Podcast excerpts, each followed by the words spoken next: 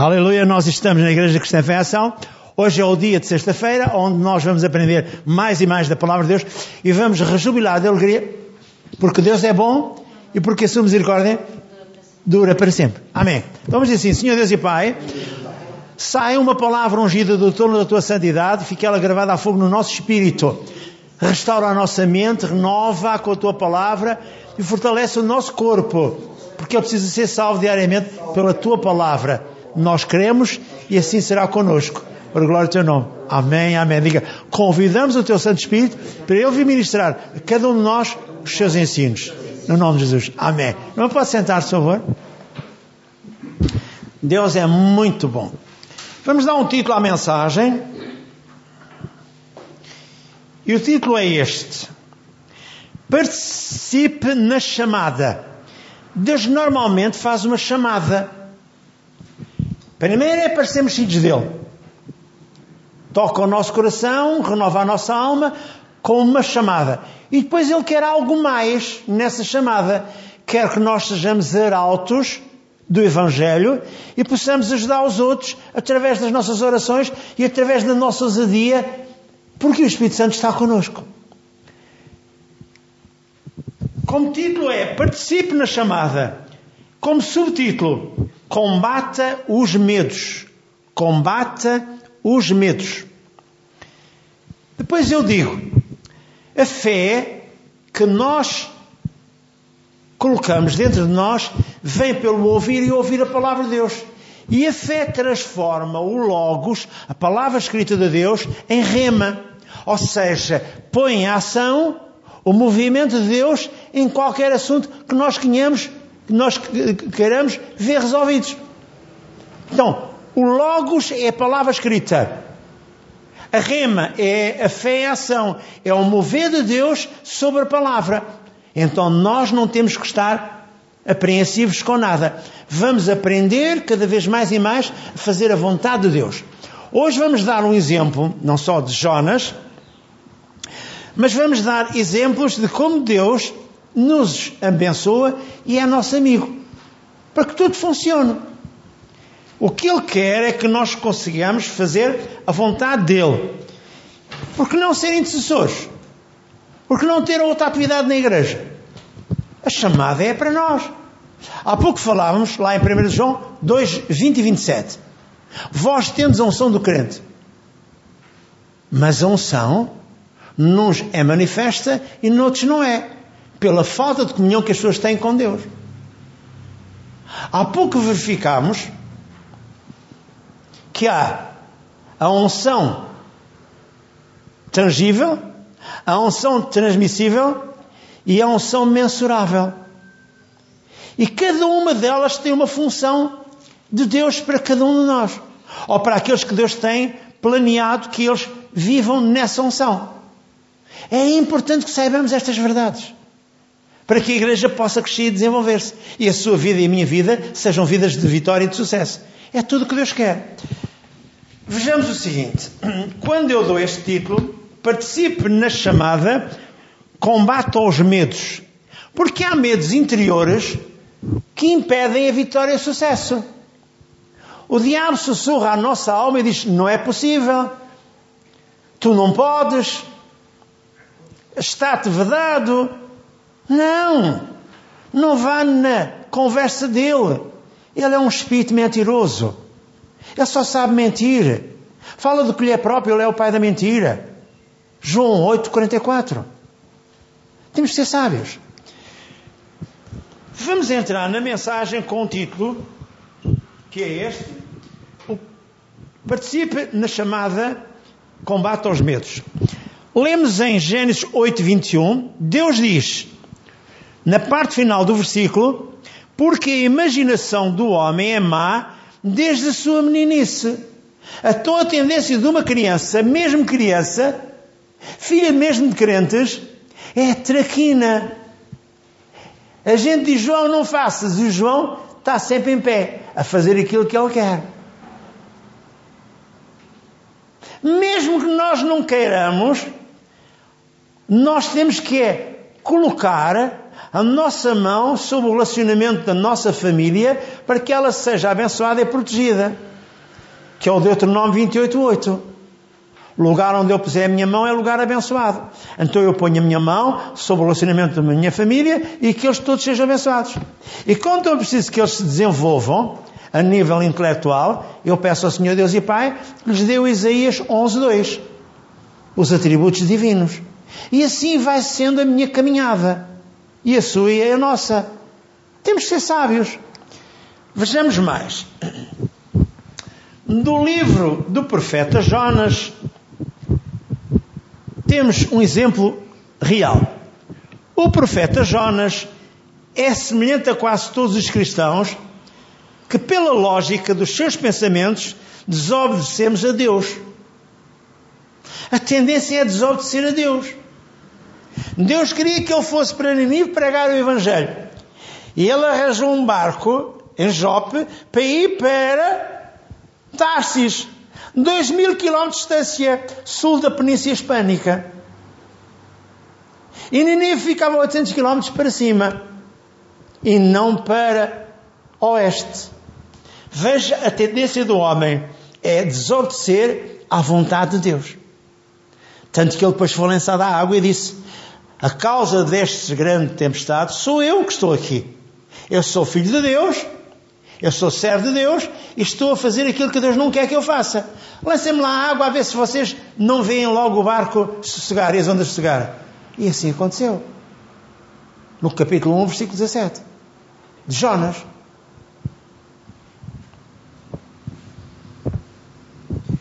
Mas antes de lá chegarmos, o importante é o seguinte: não só no Velho Testamento, mas também no Novo Testamento, Deus nos tem encarregado da palavra da reconciliação. Quando lemos em 2 Coríntios 5,19, diz que quando Jesus estava na cruz do Calvário, Deus o Pai estava sobre ele, anulando toda a transgressão dos homens. Quais homens? O mundo inteiro. Então como são salvos? Não! Só daqueles que recebem Jesus como o seu Senhor e Salvador. A salvação vem para todos, mas nem todos a recebem. O espírito maligno cega o entendimento, crentes e descrentes, para que não lhes resplandeça o Evangelho de Cristo. A certa altura, em 2 Coríntios 5, 21, diz que eu fui feito justiça divina pelo sangue que Jesus derramou por mim, lá naquela cruz. Então os méritos não são meus, Jesus levou sobre ele as maldições que pairavam sobre mim. E Deus cancelou todas as minhas transgressões, para que eu fosse agora o arauto de Deus. 2 Coríntios 5,19. Quando o amado Jesus estava na cruz, Deus o Pai estava em Cristo reconciliando consigo o mundo. Na verdade, cada um de nós tem uma chamada específica. Uns desejam realizá-la, enquanto que outros ficam para trás, sofrendo mais tarde os danos da morte espiritual, ou seja, a separação eterna de Deus.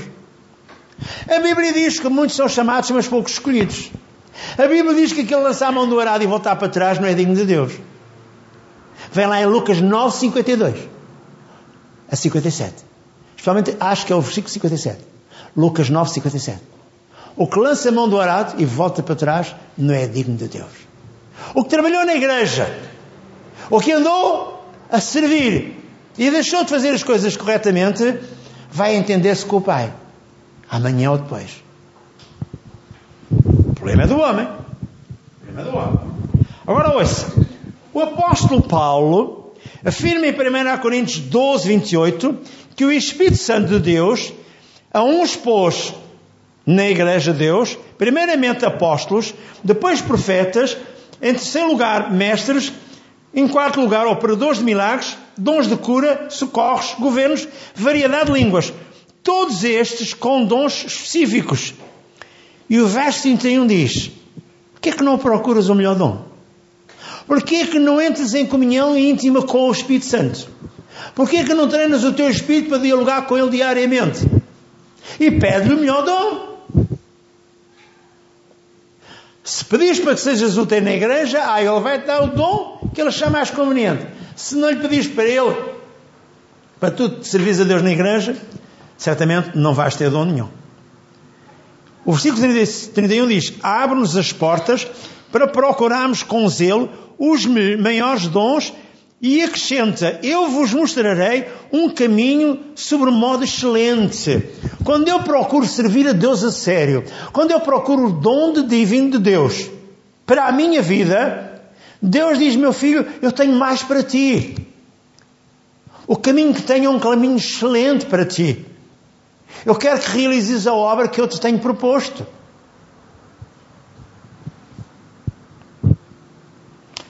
Um alerta e o exemplo de desobediência à chamada. O que aconteceu e o que acontece na maioria dos casos é algo semelhante ao profeta Jonas. No livro de Jonas, capítulo 1, versículos 2 e 3, eu vou ler. E o que é que eu vou entender? Este livro é de maneira muito importante porque ajudará aqueles que julgam que estão a fazer o melhor e infelizmente estão fugindo à realização do plano de Deus para as suas vidas. Não é difícil, mas cada um de nós procurará os melhores dons. Só mais um bocadinho, estou aqui à procura do Jonas. E digo assim, um, versículo, capítulo 1, versículos 1, 2 e 3. E veio a palavra do Senhor a Jonas, filho de Amitai. Este Amitai era o marido da viúva, Sarepta. E o Jonas era o filho. Dizendo: Levanta-te, vai à grande cidade de Ninive e clama contra ela, porque a sua malícia subiu até mim. E Jonas se levantou para fugir de diante da face do Senhor para Tarsis que é ao sul de Espanha. E descendo a Jope, achou que um navio ia para Tarsis. Pagou, pôs a sua passagem e desceu para dentro dele, para ir com eles para Tarsis, de diante da face do Senhor, fugindo.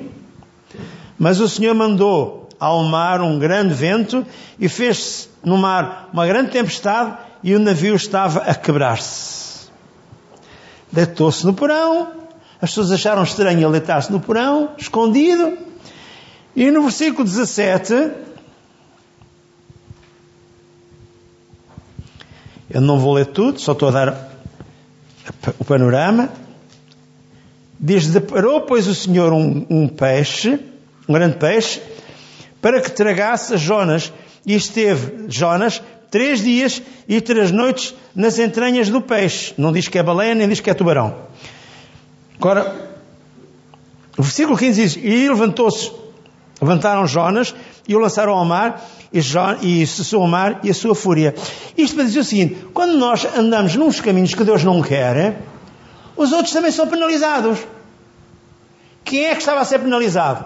A carga do navio, os homens que iam dentro do navio iam todos perecer por causa do Jonas. Quando um chefe de família não faz a vontade de Deus, quem é que é penalizado? Os outros estão dentro da casa. Quando um líder de grupo familiar, quando um líder do que quer que seja, ele é um mau exemplo, os outros todos são penalizados. O que é que Deus queria que Jonas fosse fazer? Anunciar o Evangelho. Ele estava com medo daquele povo, porque havia um ditado, ou um dito, de que aqueles homens cortavam as cabeças dos demais homens e faziam pirâmides com as cabeças deles. Ele estava com medo tremendo.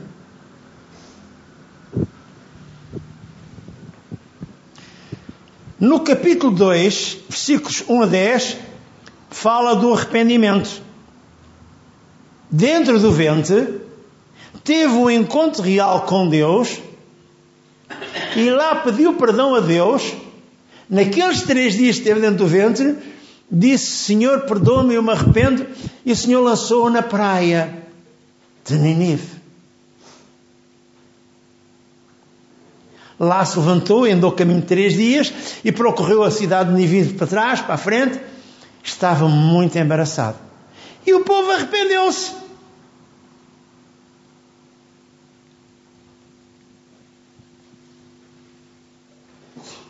Capítulo 2, o confronto no abismo. Orou Jonas ao Senhor, seu Deus, lá nas entranhas do peixe, versículos 7, eu vou ler, 7, 8, 9 e 10, capítulo 2. Isto é importante que saibamos, isto é a desobediência do homem.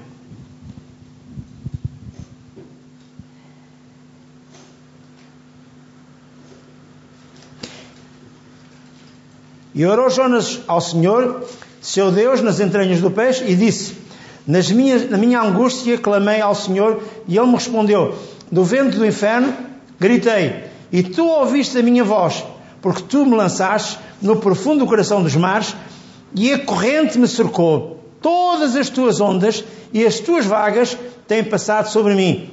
Que eu disse: Lançado estou de diante dos teus olhos, todavia tornarei a ver o templo da tua santidade. Eu disse que ia ler agora.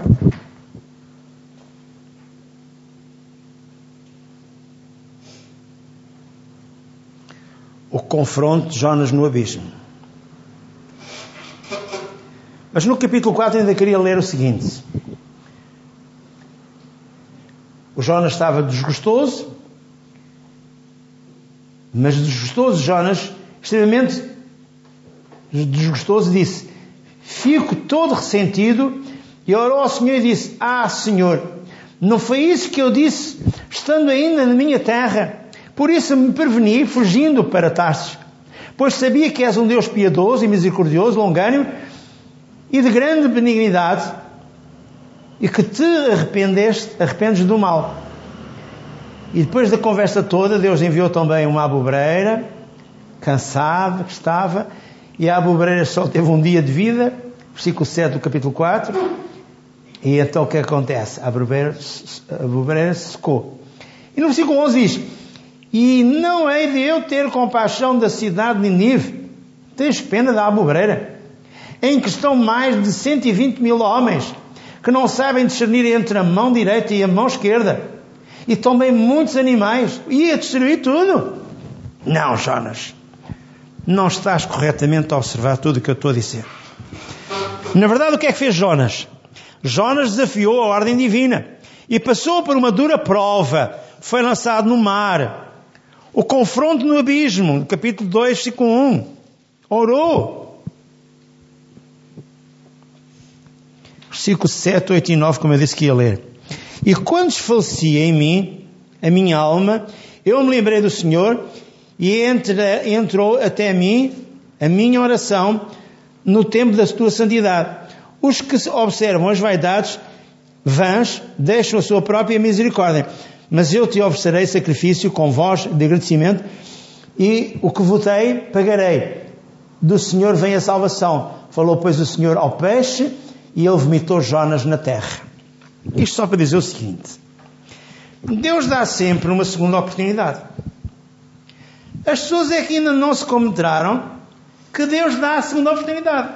Então, se você está a fazer as coisas erradas e não está a fazer aquilo que Deus quer, então tenha um encontro real com Deus, na pessoa do Senhor Jesus, e peça-lhe a Ele, Senhor, dá-me discernimento, dá-me sabedoria, dá-me Isaías 11.2, para que eu possa servir-te, honrar-te e estar contigo todos os dias da minha vida. É o que Deus quer.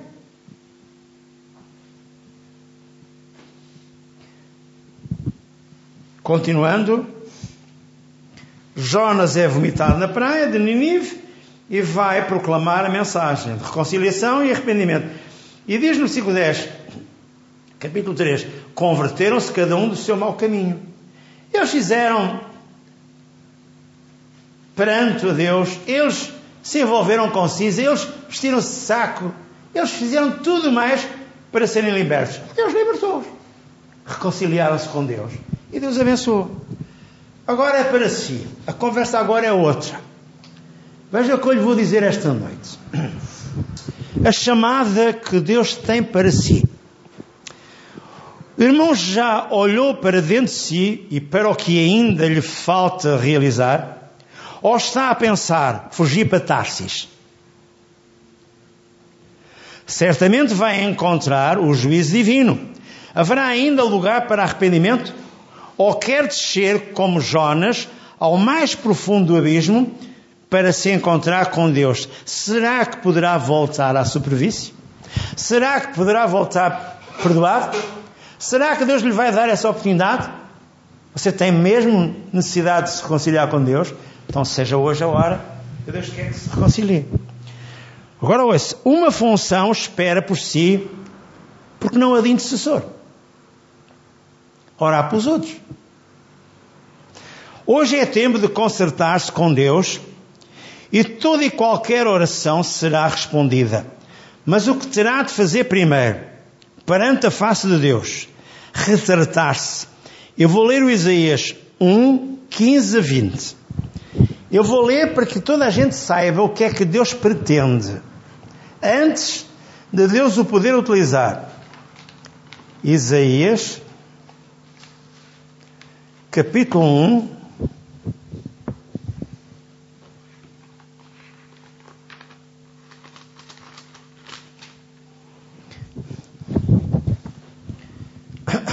Versículo 15 a 20. Pelo que, quando entendeis, aliás, quando estendeis, estendeis as vossas mãos, escondo de vós os meus olhos. Sim, quando multiplicais as vossas orações, não as ouço. Porque as vossas mãos estão cheias de sangue. Lavai-vos, purificai-vos, tirai a maldade dos vossos atos de diante dos meus olhos. Cessai de fazer um mal Aprendei a fazer o bem, praticai o que é reto, ajudai o oprimido, fazei justiça ao órfão, tratai da causa das viúvas. Vinde então e ergui-me, diz o Senhor, ainda que os vossos pecados sejam como a escarlata, eles se tornarão brancos como a branca neve. Ainda que sejam vermelhos como o carmesim, se tornarão como a branca lã. Se quiserdes e ouvirdes, comerás o melhor da terra, ou desta terra. Mas se recusardes e fordes rebeldes, sereis devorados à espada, porque a boca do Senhor assim o disse. O que é que isto quer dizer? Primeiro temos que nos reconciliar a sério. Para podermos entrar numa obra de Deus, há pouco nós falávamos como Deus colocou a unção de Moisés sobre o nosso irmão Josué. Lemos isso lá em Deuteronômio 34, versículo 9.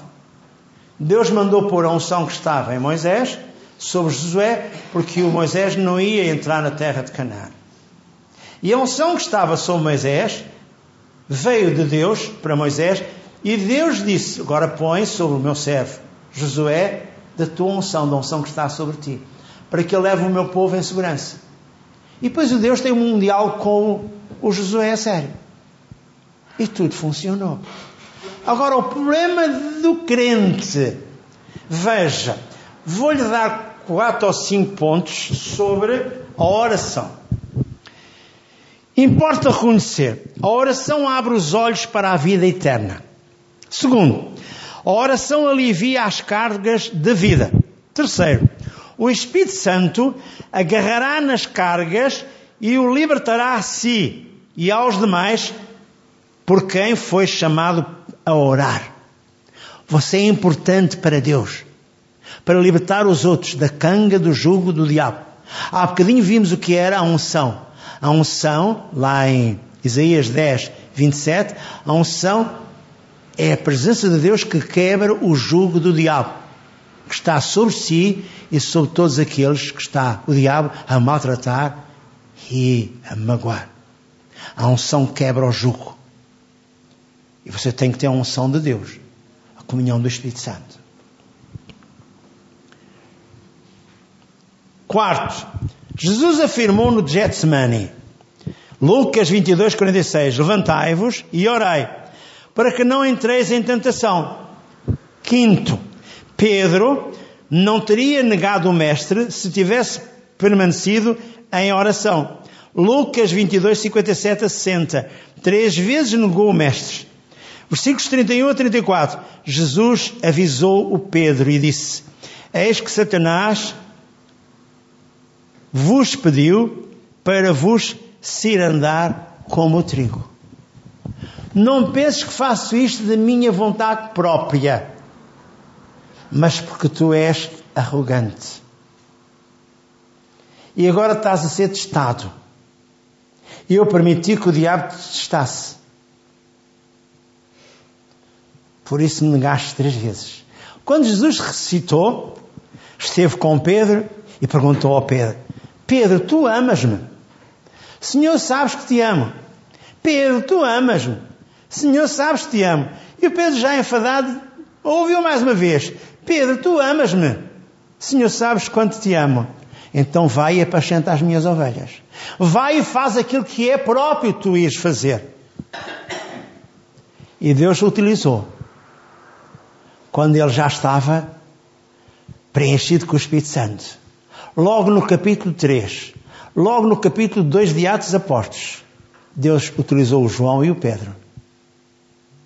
E o milagre deu-se também na Porta Formosa, aquele coxo de nascença. E continua a benção. Então há uma grande responsabilidade sua e minha de sermos ousados e sermos abençoados para realizar a obra divina. Recordo que eu dei-lhe cinco pontos. E o primeiro disse-lhe: a oração abre os olhos para a vida eterna. Segundo, a oração alivia as cargas da vida. Terceiro, o Espírito Santo agarrará nas cargas e o libertará a si e aos demais por quem foi chamado para orar. Deus não quer egoísmos. Quarto, Jesus afirmou no Getsemane: Levantai-vos e orai, para que não entreis em tentação. Deus disse a Josué: Não se aparte, Josué 1,8, não se aparte o livro desta lei dos teus olhos. Medita nele dia e noite, para que possas prosperar e seja sábio na tua caminhada. E prosperarás. É o que Deus quer de si de mim. A oração e os seus efeitos. A Bíblia diz lá em Hebreus 4,16 que a oração é o trampolim da chegada ao trono da graça. Com razões específicas. Eu não vou ao trono da graça só por dizer que vou ao trono da graça. A Bíblia diz lá em Hebreus 4,16: Chegai-vos, pois, a Deus. Pode-me ler, por favor. Hebreus 4,16 para que em tempo oportuno achais graça, para que Deus possa realizar a obra em tua vida e na vida daqueles por quem vais interceder. Hebreus 4,16 Chegamos, pois, confiadamente ao trono da graça, para que recebamos misericórdia e achamos graça, a fim de sermos socorridos no momento oportuno. Obrigado. O momento oportuno é já. Deus não nos manda esperar. Deus quer que nós sejamos abençoados no, no momento, no início da nossa chamada, no momento da nossa oração. Ah, Deus proverá. Isso foi com Abraão, não foi consigo. A história do Abraão tem nada a ver com a sua. Deus está à espera que tu tenhas ousadia, ganhes ousadia para ir buscar o que por direito de Deus já te concedeu, filho de Deus. Então o trampolim da chegada, com razões específicas, chega-se ao trono da graça com fé e humildade, a fim de ser socorrido em tempo oportuno, analisando alguns requisitos que eu e você temos que ter. Acho que vou-lhe dar sete requisitos. Para que tudo funcione. É que não é só chegar à igreja e bater com a mão no peito e rezar sete Ave Marias e cinco Padres Nossos. Não, aqui nesta igreja não há isso. Nós amamos os irmãos católicos, amamos os outros irmãos todos. Não está nada em causa, não estamos a, a vexar ninguém. Mas temos que ser sábios, sensatos, dizer aos outros que não é assim que funciona. Primeiro requisito: sermos específicos perante Deus. Diga a Deus ao que vem e o que pretende. Apresente-lhe as suas razões bíblicas. Tenha um relatório do que vai querer. Afinal, o que é um intercessor persistente? É aquele que não sai da presença de Deus sem a resposta que é paz interior. Jesus ilustrou Lucas 11, 5 a 7, o amigo inoportuno. não saiu da porta daquele que queria três pães e ele tinha que dar porque chegou a família. E ele, de tal maneira, foi insistente que o amigo abriu a porta e deu-lhe os três pães, mas já não ouvia mais.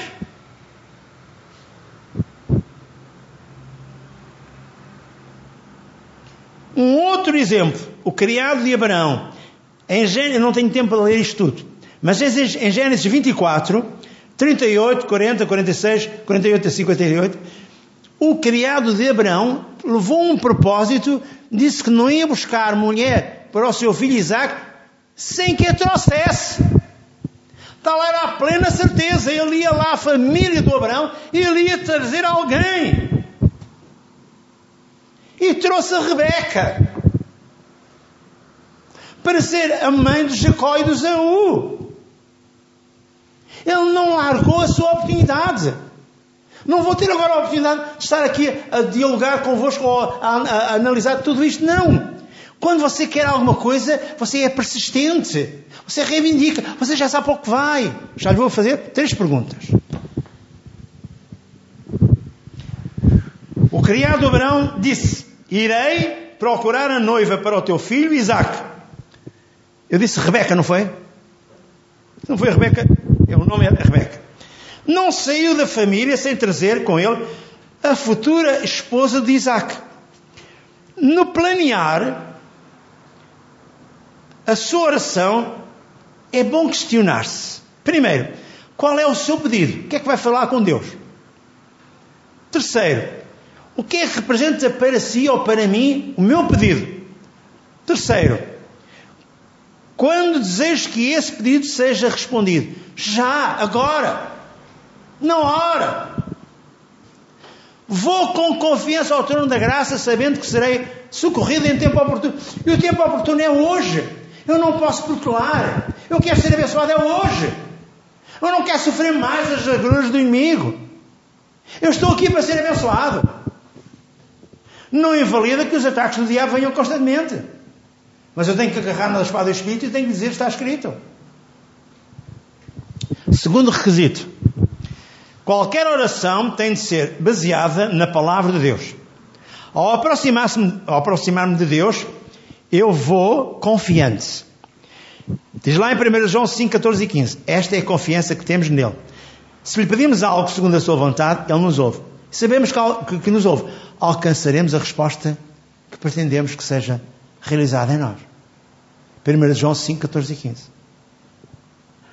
Terceiro requisito temos que ter o nosso coração limpo pelo arrependimento. A Bíblia diz lá no Salmo 66, 18, diz Deus a nós, e o salmista disse a nós também: Se eu abrigo iniquidade dentro de mim, Deus não vai ouvir a minha oração, nem responde à minha súplica. Eu vou repetir. Salmo 66, 18 diz: o salmista: Se eu abrigo iniquidade dentro de mim, Deus não vai ouvir a minha oração, nem responde à minha súplica. Em Mateus 6, 14 e 15 afirma: Porque se eu perdoar aos homens as suas ofensas, também o meu Pai Celestial me perdoará a mim. Eu normalmente sei que há 5, 6, 10, 20, 30 pessoas que eu não gosto delas nem um bocadinho. São embaraço para mim. Coloco-os no altar de Deus, Senhor, olha, estes primeiros que eu orei é para que tu abençoes e protejas. Estes é para que tu resolvas o caso deles. Não sei como é de resolvê-los, mas se eles têm sido embaraço para mim, têm-me dificultado o meu caminho. Então os entrego no teu altar, faça-se neles. Suponhamos que é uma bruxa. Estava a, ser, está a fazer bruxete contra si.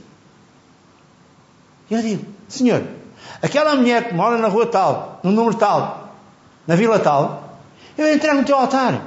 Ela disse que eu ainda ia um dia ir saber quem ela era. Eu já sei que ela é filha do diabo. Mas eu entrego no teu altar. Move-te sobre ela, faz o que achares mais conveniente, mas que ela não seja mais embaraço para mim. É, pastor. Não. Se eu fosse ao Velho Testamento, a Bíblia diz: que a bruxa não deixarás viver. Mata. A feiticeira não deixarás viver. Eu não estou a brincar, isto é o Velho Testamento. Agora eu não tenho essas ordens, está bem? Isso é com Deus. Há mais gente que quer o seu mal do que quer o seu bem. O espírito de inveja está sempre contra si. Lembre-lhe, João 15, 16 em diante, se vós fosseis do mundo, o mundo amaria o que era seu. Mas como não sois do mundo, o mundo não gosta de ti nem um bocadinho, nem de mim nem um bocadinho. O mundo quem é? São aqueles que vivem com o diabo. Quarto requisito: ter fé. A Bíblia diz que sem fé é impossível agradar a Deus. Hebreus 11, 6. Agora ouça. O exemplo de Jesus e a figueira. Em Marcos 11, 14 a 22. Jesus passou pela figueira para dar testemunho aos discípulos que vinham de, de Betânia para Jerusalém, depois vieram de Belém, de, de Jerusalém para Betânia, e ele disse no caminho de Betânia para Jerusalém: Foi ver se havia figos, não havia figos, ninguém mais coma de ti. Quando passou outro dia, a figueira tinha seca, estava seca pela quê? Pela raiz. E os discípulos disseram, mas como é que é isto?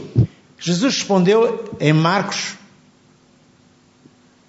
11, 22. Tende fé do tipo de Deus. Dá crédito à palavra de Deus.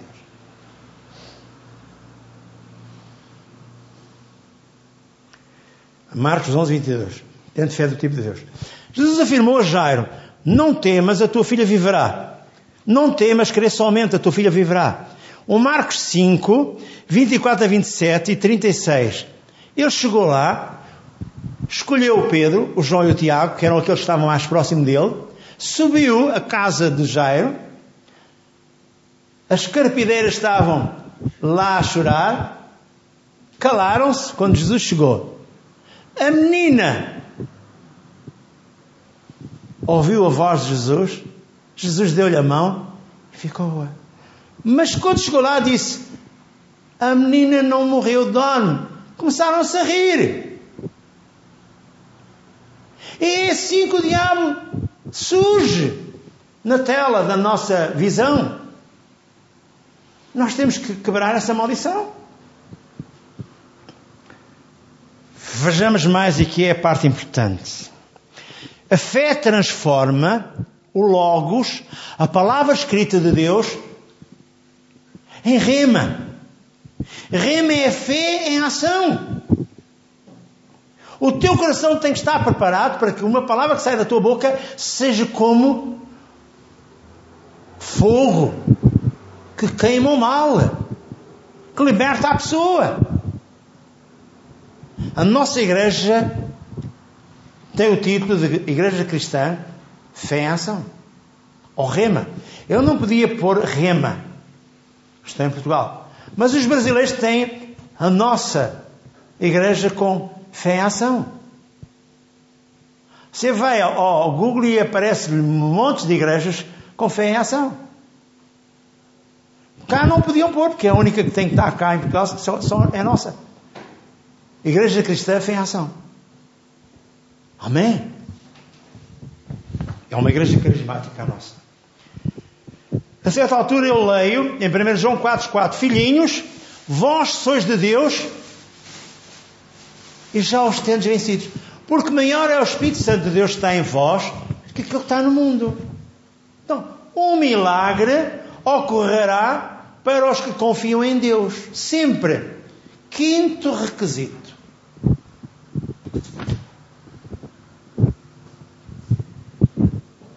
A ajuda do Espírito Santo é imprescindível.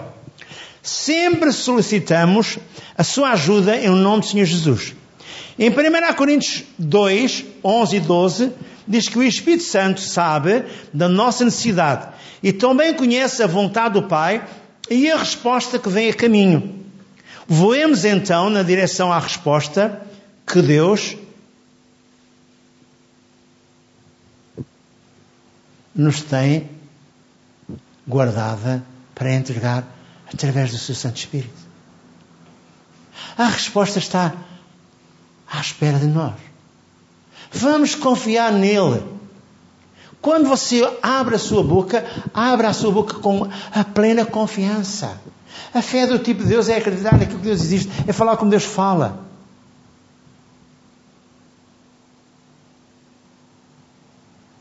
É agir como Deus age.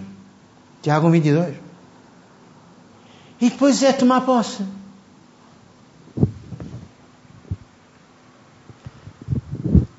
Sexto requisito. Devemos orar com desejo ardente. Isto aprendi do Davião Guichot. Desejo ardente. Pela confiança em Deus. Aquele que não ora assim não recebe nada. Jesus ilustra a história de uma pobre viúva, Mateus 15, 21, 21 28.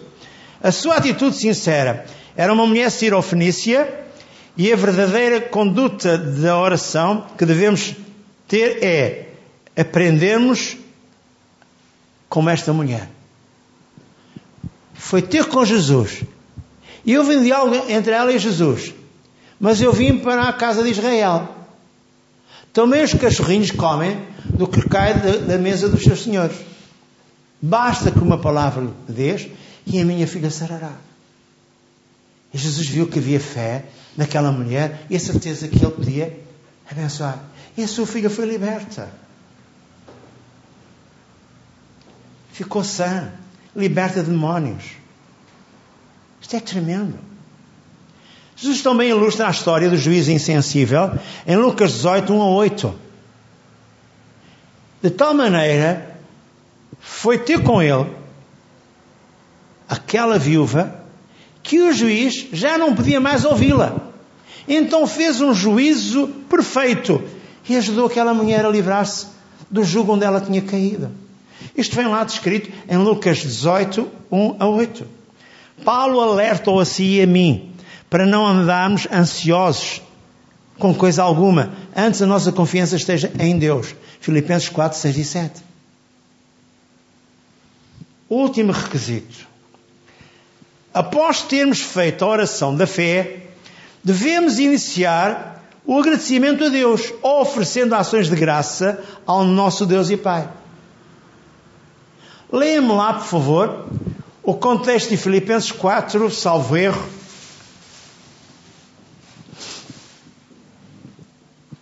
Oito. 4, 8. Filipenses 4, 8.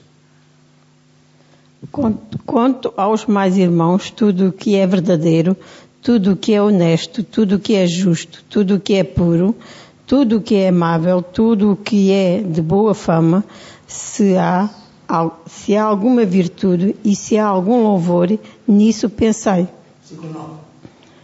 O que também aprendestes e recebestes e ouvistes e vistes em mim, isso praticai e, e Deus de paz será convosco. Fala em existência o que queres. Louva a Deus porque já tens. Toma uma atitude certa e Deus honrará. Os compromissos têm contigo. Aquela é uma linguagem diferente. Eu não vou ler a minha Bíblia, não sai daqui. Mas ouça.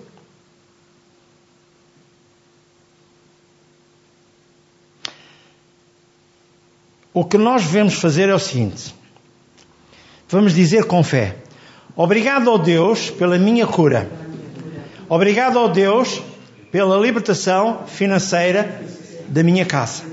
Obrigado a Deus pela libertação de toda a minha casa, meu cônjuge, meus filhos, meu casamento. Declaro em nome do Senhor Jesus Cristo que toda a minha casa está livre da influência do mal, assim como a minha saúde, as minhas finanças, os meus filhos, o meu casamento está sólido, com paz e alegria. Agora ouça. Devemos confessar a certeza de que a bênção na resposta já é nossa, em nome de Jesus Cristo. Esta declaração produz uma obra criativa da nossa vida no meio do ambiente onde nos encontramos. Vamos repetir. Diga obrigado a Deus pela minha cura. Obrigado a Deus pela minha libertação financeira. Obrigado a Deus pela libertação da minha casa do meu cônjuge, dos meus filhos, do meu casamento. Eu declaro em nome de Jesus Cristo que toda a minha casa está livre da influência do mal, assim como a minha saúde, as minhas finanças, os meus filhos, o meu casamento está sólido, com paz e alegria. É isso que eu quero confessar e é isso que eu tomo posse já esta noite, no nome de Jesus. Amém e amém. Vamos ficar de pé. E vamos dizer assim, Senhor Deus e Pai, esta noite, todos nós estamos perante a Tua face. Nós viemos rasgar véus de cegueira espiritual, combater os medos, as doenças, a pobreza ou outros, ou outros no nome do Senhor Jesus Cristo. Diga, tudo que o diabo montou contra mim não é aceitável. Eu não tomo como o meu. Diga, eu repudio toda a obra maligna. Está escrito em Isaías 54, 17: Toda a obra preparada contra mim não prevalecerá. Toda a língua santária juízos contra mim já está condenada. É esta a herança do servo Senhor e a sua justiça que Deus procede a meu favor. Diga, eu quebro o poder das maldições, das bruxarias, das feitiçarias, das macumbas, das evidências e todo o mal de inveja lançada contra mim, contra a minha casa, contra o meu casamento, contra as minhas finanças, contra a minha saúde, tudo aquilo que o diabo montou é arrancado pela raiz. No nome de Jesus. Amém, amém. Diga louvado seja Deus. Obrigado, Senhor, pela libertação da minha casa, da minha vida. Amém, amém. Aleluia. É isso que Deus quer de si esta noite. Pode sentar um bocadinho só.